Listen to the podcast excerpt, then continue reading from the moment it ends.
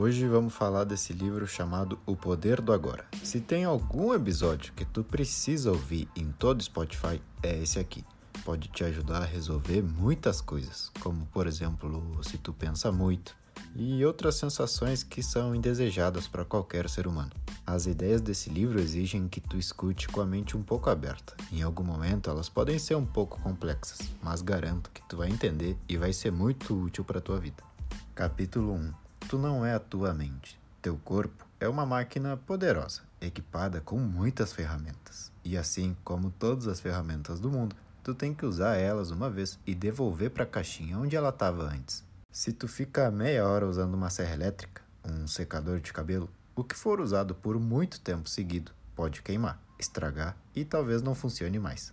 Parece uma ideia simples e lógica, mas, mas a gente sempre esquece disso quando falamos da ferramenta mais poderosa que existe, a nossa mente. Toda hora a nossa mente está em uma conversa invisível com os nossos pensamentos. Preciso ganhar mais, preciso pagar tal coisa. Será que tal pessoa ainda gosta de mim? O que, que eu vou jantar hoje? Esses pensamentos constantes são um vício muito perigoso. A gente chama de vício tudo aquilo que não conseguimos deixar de fazer, mesmo sabendo que aquilo nos faz mal. E o pior, tu não tem ideia de onde fica o botão off, que desliga tudo isso. Esse vício pode estar te matando, literalmente. Pensar demais é uma das principais causas das dores, do estresse ou da frustração. A maioria das pessoas que convivem conosco são assim também. E como estamos inseridos nesse meio, acreditamos ser algo normal, quando na verdade não é. Se tu visse alguém conversando sozinho na rua, tu ia pensar: olha esse cara que maluco. Mas tu também conversa sozinho, não em voz alta, mas conversa contigo a todo instante. Se tu pensa muito e a todo momento, se torna algo inútil, repetitivo e negativo. A ferramenta que supostamente tu iria usar acaba te usando e tu se torna quase que um escravo da tua própria mente. O autor diz que podemos nos desfazer desse pensamento excessivo somente prestando atenção no agora, no estar presente. O momento do presente é tudo o que temos, e tu pode praticar isso enquanto estiver fazendo tarefas simples. Exemplo: se tu vai lavar as mãos, presta atenção na água saindo. Sente o cheiro do sabonete, escuta o som da água, sente a suavidade da toalha. Viver os detalhes, prestar atenção neles, sentir tudo que está ao teu redor é uma prática de estar no agora e aproveitar ele. Quando tu perceber que tua mente está trazendo pensamentos do passado ou do futuro, só observa ele quando isso acontecer, não julgue, não se ofenda, só perceba e analisa ela, como se tu estivesse encarando outra pessoa. O autor chama essa prática de observar o pensador. Quando tu começa a observar o pensador, na hora tu se dá conta que tu realmente não é teus pensamentos. São duas coisas totalmente diferentes. Então, por um lado está a tua mente e por outro está você. Aos poucos, conhecendo mais essa ideia, tu vai começar a rir do que a tua mente te diz, as armadilhas que ela coloca, e tu vai se sentir no presente. Capítulo 2 A consciência, o escape da dor. Desde a nossa infância, cada vez que experimentamos algo negativo ou algo doloroso, uma parte disso permanece dentro da gente e vai se acumulando, até que finalmente se torna em um monstro. O autor chama isso de o corpo da dor. Em algumas pessoas, esse corpo da dor está sempre ativo, e existem certas palavras que despertam esse modo. Então, por exemplo, pode ser que tu disse algo simples para uma pessoa e ela ficou furiosa, brava contigo, e tu fica olhando, tentando entender o que foi que aconteceu. Como é possível que só uma palavra tão simples tirou tanto essa pessoa do sério? Tenho certeza que já aconteceu contigo alguma vez. Alguém falou uma única palavra e pronto. Todo seu dia foi por água abaixo. A pessoa fica triste e fora de si. Se a reação emocional é muito maior que os eventos ou que as palavras ditas, tu tem que saber que esse é o corpo da dor. Não é tu, é um monstro separado que vive em ti e se alimenta da tua atenção. Ele sempre tenta se identificar contigo, mas ele não é você. É uma parte do teu ego, essa identidade falsa que foi criada com base nas tuas experiências. Quase todos temos esse corpo da dor. O importante é identificar antes que essa versão apareça e tomar o controle da situação. Se tu está presente, tu consegue perceber quando ele está surgindo. Às vezes é um sentimento meio depressivo, às vezes é raiva ou uma sensação de medo também. Então, quando esse corpo de dor acorda, Fica ali parado, só olhando, e não julgue. Mas analisa no momento em que tu reconhece ele e fica olhando. Dificilmente tu vai controlar ele.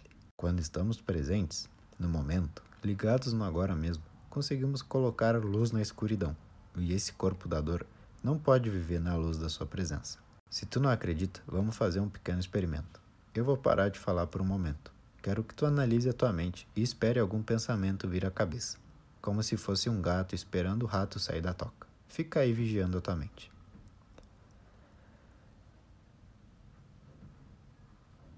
E aí, tem algum pensamento? Acredito que não. Provavelmente demorou um pouco até tu chegar a um pensamento. Isso é o poder do agora. Isso é estar presente. E como tu pode perceber, ao estar presente, a nossa mente não tem como nos controlar. Capítulo 3 Avançando profundamente no agora. O tempo e a mente são inseparáveis. Se tu tira a mente, o tempo desaparece. Imagina que não tem mais nenhum humano na Terra. Só tem plantas e animais. Tu vê uma águia e pergunta para ela que horas são.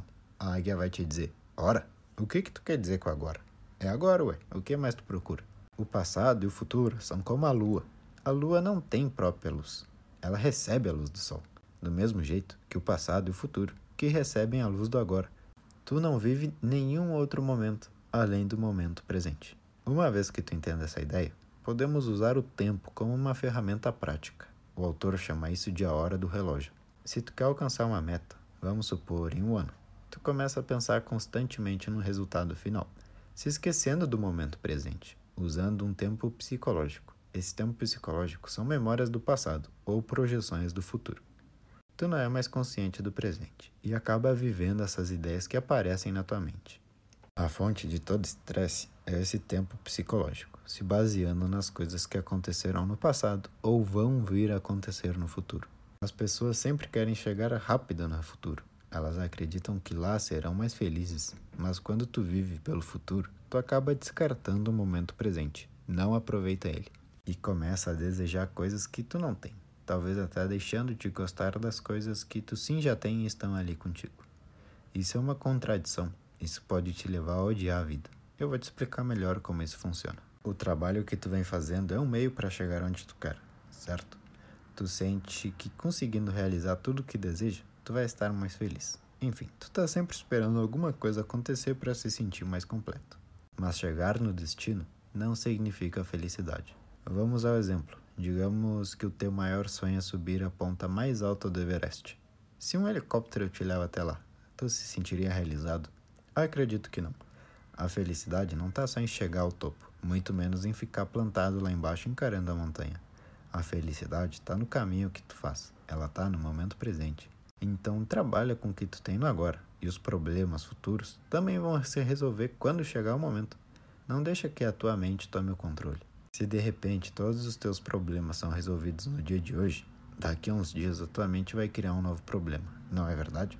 Isso é porque temos tempo. A mente precisa de tempo para associar problemas. Digamos que tu tá em casa e do nada um tigre gigante entra pulando pela janela. Tu ia sair correndo, mesmo que se machuque ou preocupado, tu só ia fugir. Tu não ia pensar que isso é um problema. Mas por quê? Porque a tua mente não tem tempo, tu precisa correr. Se tu não se convenceu ainda, eu vou te fazer uma pergunta. Tu pode me dizer qual o teu problema nesse exato momento? Não daqui a uma hora nem no dia de amanhã. O que, que tem de horrível nesse exato momento? Acredito que nada, né?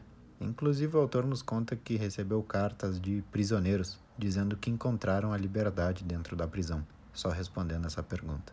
Isso é importante porque nos faz perceber que agora não temos nenhum problema. A gente pode ter desafios ou situações que precisam ser resolvidas, mas entender esse conceito muda muita coisa na nossa vida. Então se concentra no agora. Começa a estar mais presente. Primeiro com pequenos exercícios, quando estiver cozinhando, esperando o elevador ou tomando banho. Outra coisa também é estar prestando atenção na tua mente. Quando tu se der conta que está saindo do presente, começa a observar os pensamentos que a tua mente vem te entregando. Olha essa frase. No momento em que tu percebe que não estás no presente, te tornas presente.